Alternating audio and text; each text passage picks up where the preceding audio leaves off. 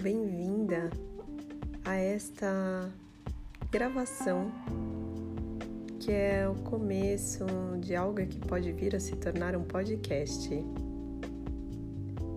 Meu nome é Ruth, eu sou uma taurina que tem ascendente em Sagitário e ao longo desses episódios nós vamos nos conhecer melhor, mas por enquanto eu quero só dizer que eu sou uma amante da astrologia, como uma grande ferramenta para o nosso autoconhecimento e para que a gente aproveite as energias superiores que acontecem no universo para que a nossa vida possa caminhar em direção à nossa evolução. Hoje eu quero falar sobre o eclipse lunar que vai acontecer amanhã, dia 30 de novembro, por volta das 6 horas da manhã, aqui no Brasil. Esse eclipse vai acontecer no eixo do conhecimento, que é o eixo Gêmeos e Sagitário. Esse eclipse acontecerá numa lua cheia, e luas cheias representam o florescimento daquela semente que a gente plantou na lua nova. Essa semeadura pode ter sido intencional ou não. E eu, como adoro rituais, plantei as minhas sementes há seis meses na lua nova em Gêmeos. As minhas intenções foram relacionadas ao arquétipo do signo de Gêmeos que é onde vai acontecer este eclipse agora, e a lua cheia, que está relacionado à nossa comunicação. O planeta regente do signo de Gêmeos é Mercúrio e é um signo de ar e que está ligado a como a gente se relaciona com as pessoas ao nosso redor, sejam os nossos irmãos, sobrinhos, primos, vizinhos e nossa rede de contatos mais próxima. Também fala sobre as nossas redes sociais, aquilo que nós comunicamos através dos nossos posts. Esse signo também fala sobre os estudos, matemática, estudos básicos, é, economia, leituras de jornais, informações tudo isso está relacionado ao signo de Gêmeos. Então, se as sementinhas plantadas foram relacionadas a, esse, a esses temas, certamente agora teremos um florescimento nessas áreas em nossas vidas.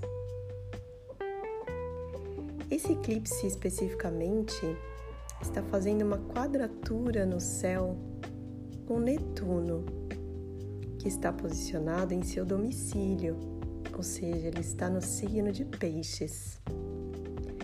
Peixes representa a espiritualidade, é o nosso signo que nos conecta à força divina. E Netuno é o planeta que, em sua frequência alta, nos propicia uma maior integração com a fonte divina.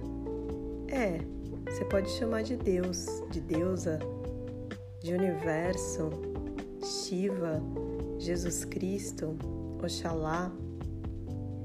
Todos esses arquétipos, sob a minha ótica, levam ao conhecimento e à nutrição do poder criador que cada um de nós temos dentro de si e que também habita a tudo ao nosso redor, como é o ensinamento de uma religião que faz parte da minha ancestralidade, o Shintoísmo. Lá, acredita-se que existem 85 milhões de deuses. É, somos todos divinos. Então, se você pudesse se conectar a essa frequência mais alta de Netuno, que é de fato o acesso ao poder divino, a força divina que habita em nós, a fonte, o vórtex, sua frequência irá subir. E se todos nós fizermos isso, consciente ou inconscientemente, a frequência do nosso mundo, do globo terrestre, irá subir também. E é isso que eu desejo para todos nós. Lembrando que a frequência mais baixa de Netuno é a frequência de nebulosidade. Se nós não nos conectamos com a frequência mais alta desse arquétipo, é muito possível que nós sejamos levados pela onda da impermanência, essa falta de clareza, essa nuvem, esse fog que atrapalha e tira a nossa clareza, faz com que a nossa mente fique pulando de galho em galho, tira o nosso foco, nossa atenção e nos leva para um lugar mais denso. Então, a minha sugestão é que a gente possa se conectar à fonte divina, seja rezando, acendendo uma vela, fazendo um ritual ou simplesmente encontrando esse silêncio dentro de si. Assim, nós poderemos ir para frequências mais altas e juntos podemos evoluir como raça humana. Um beijo para você e até o próximo episódio.